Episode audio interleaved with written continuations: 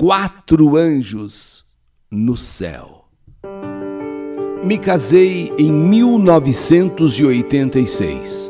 Muitos sonhos, alegrias, viagens, trabalho e o objetivo de me tornar mãe. Nesta época, morávamos com os meus pais, com o propósito de guardar dinheiro para comprarmos a nossa própria casa. Depois de alguns anos, Estava trabalhando quando eu comecei a ficar enjoada com o cheiro de café. Várias amigas já casadas e com filhos falavam: está chegando um bebezinho por aí, está chegando um bebezinho por aí. A princípio eu nem liguei, apenas apenas dava risada. Mas com o passar dos dias, o enjoo foi piorando a ponto de eu ter de ir ao médico. Fiz alguns exames e quando eu fui buscar o resultado, eu recebi os parabéns. E o médico me disse: Parabéns, você vai ser mãe, você vai ser mamãe. Eu fiquei assim, sabe? Não é que as colegas, as amigas tinham razão.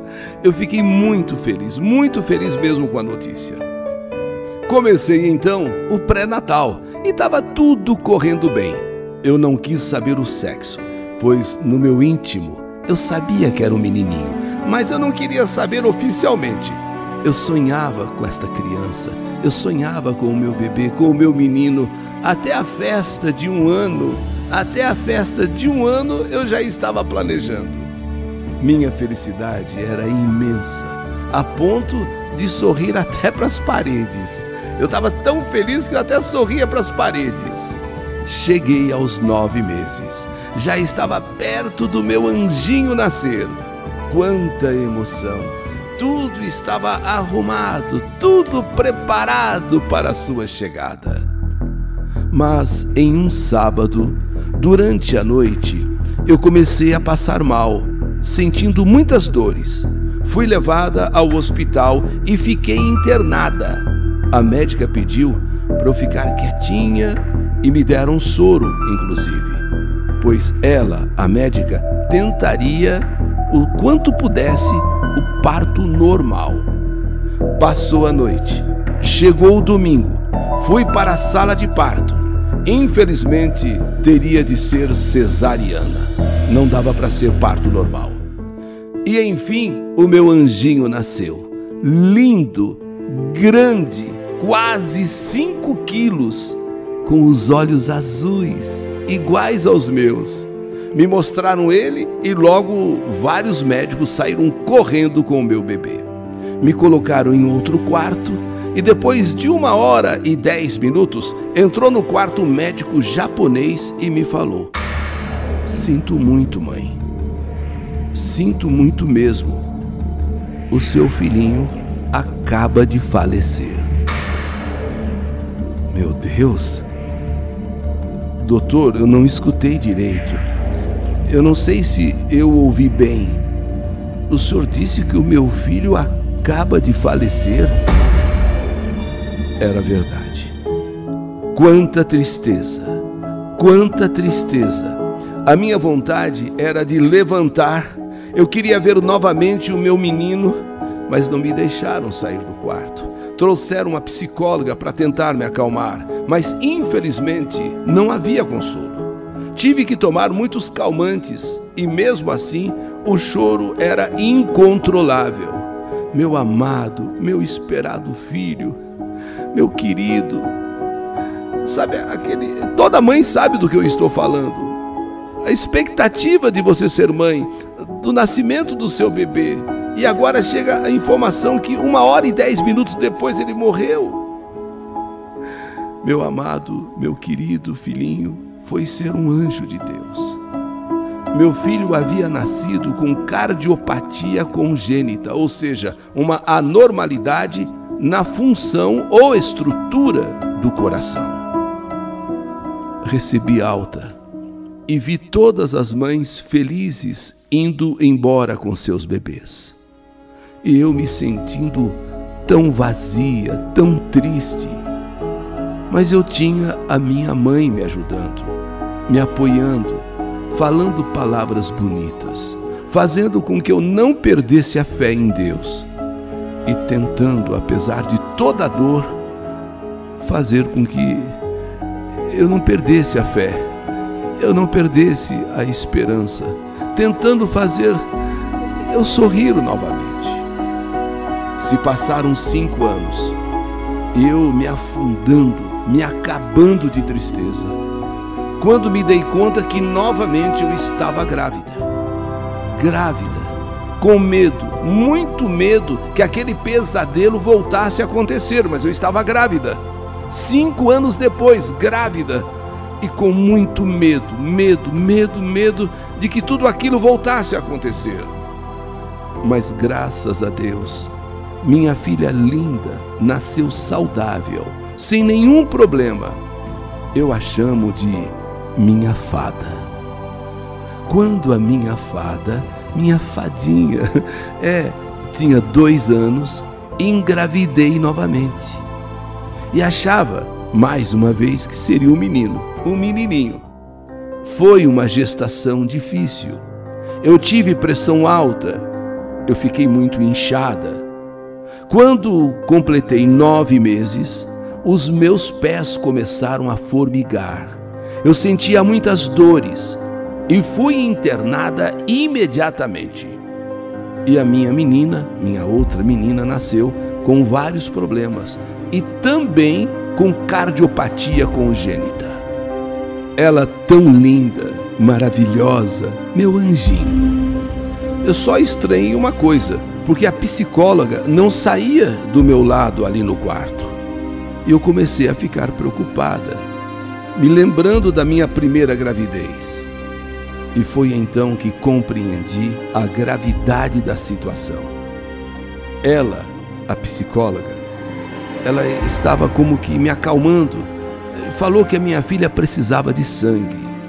Então me liberaram para falar com o médico dela e ele me falou que tinha que fazer uma cirurgia no coraçãozinho dela com urgência, porque também ela era portadora de cardiopatia congênita.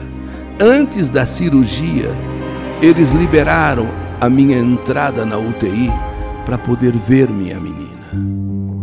Ninguém consegue imaginar, ninguém consegue, sabe, dar a, ter a dimensão da tristeza de uma mãe ao ver sua filha recém-nascida, tão querida, tão amada, entubada, entubada, recém-nascida, entubada, sofrendo tanto e com apenas horas de vida.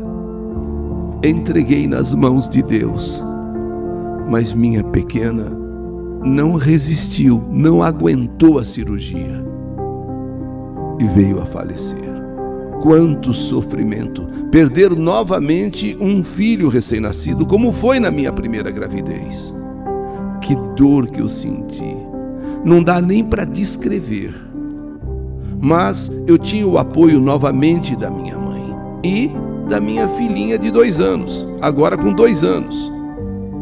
Minha mãe, que sempre foi meu apoio e sustentação, estava muito debilitada por causa da diabetes mas sempre muito feliz. Ela sabia muito bem esconder a dor através de um sorriso. Minha mãe, um exemplo de fé e força. Passaram-se alguns meses e notei que a minha mãe estava ficando cansada, com muita falta de ar. Foi quando eu corri com ela para o médico e descobrimos que ela estava com angina. Começamos então a fazer tratamento com o cardiologista e em uma das consultas ela passou mal dentro do próprio consultório do médico. Ela teve um infarto na minha frente, na frente do médico. Um monte de enfermeiros e médicos correram para ajudá-la. E no cantinho, eu ali no cantinho, me sentindo tão pequena, me sentindo tão frágil, tão inútil. Graças a Deus ela melhorou e colocaram minha mãe dentro de uma ambulância. Nessa ambulância estava eu, ela e uma enfermeira. E minha mãe, mesmo diante daquele quadro, como sempre, alegre, estava tirando sarro da situação, brincando com a gente. Foi um suspiro de alívio após aquela cena, lá diante do médico, lá no consultório, ela, ela sofreu um infarto. Foi um alívio vê-la realmente melhor, na ambulância. Ao chegar em outro hospital, mamãe foi direto para a UTI. O médico me chamou e falou que haveria a necessidade de fazer uma cirurgia. Ela teria que colocar né, uma ponte de safena. Mas para realizar o procedimento, a diabetes teria que estar estabilizada, porque no momento estava muito alta. Após três dias internada, finalmente conseguiram estabilizar a diabetes. Estava correndo tudo conforme o planejado. Agora era esperar uma vaga no Hospital Beneficência Portuguesa para a cirurgia, para a operação de coração. E isso podia acontecer a qualquer momento. Novamente, minha mãe super alegre, brincando com a situação, brincando com todos. O médico até veio elogiá-la, falando que se todos os pacientes fossem daquele jeito, com uma energia positiva como aquela de minha mãe, contagiante, seria maravilhoso, viu? Saí do hospital alegre por vê-la daquele jeito, ansiosa, esperando a cirurgia para ter minha mãe de volta em casa, para tudo voltar como era antes, para tudo voltar como sempre foi. Ela contente, feliz, sendo uma grande companhia, uma mulher guerreira. Doce engano. Doce engano. Naquela mesma madrugada, mais precisamente às três horas da manhã, ligaram para casa. Era do hospital, pedindo para levar todos os documentos de mamãe.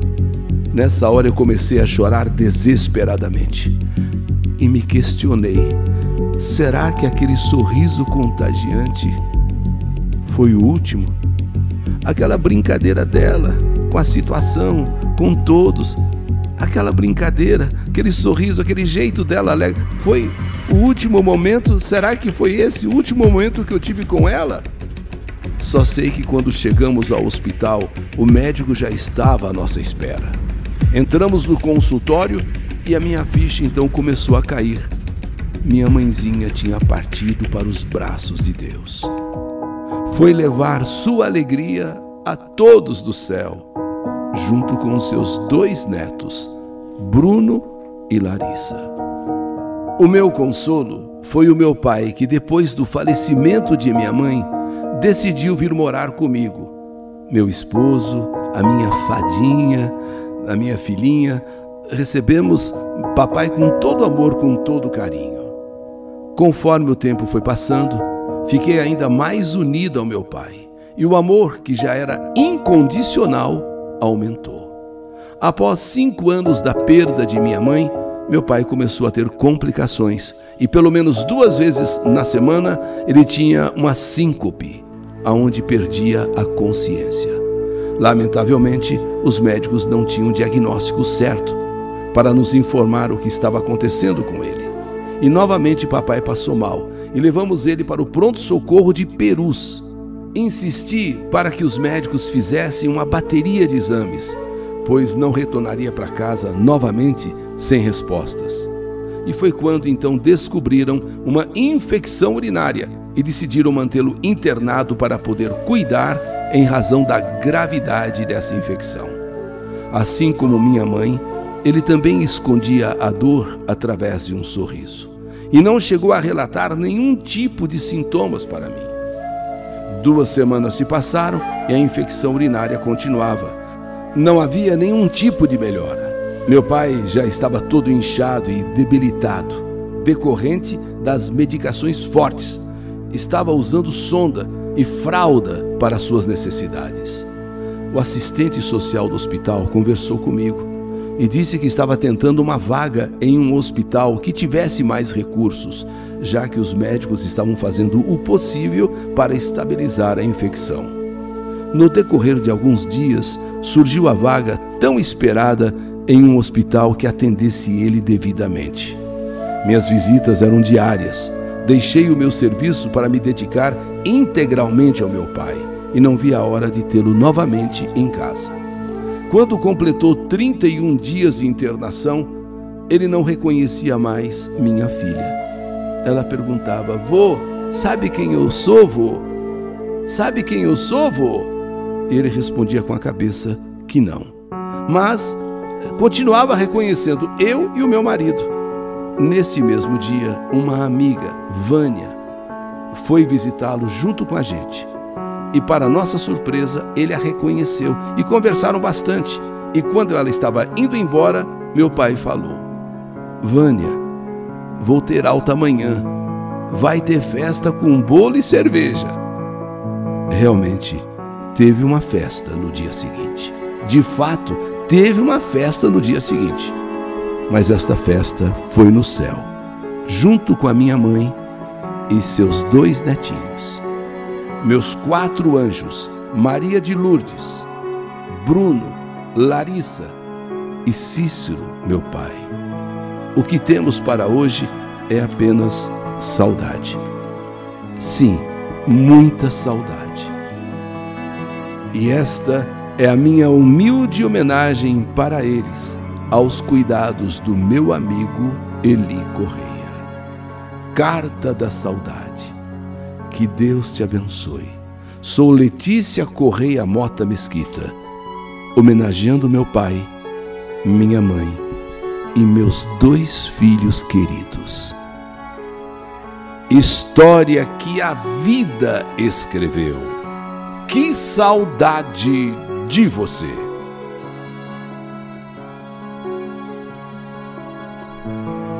Meu pai minha mãe, meus dois filhinhos, quatro anjos no céu. História do canal YouTube Eli Correia Oficial.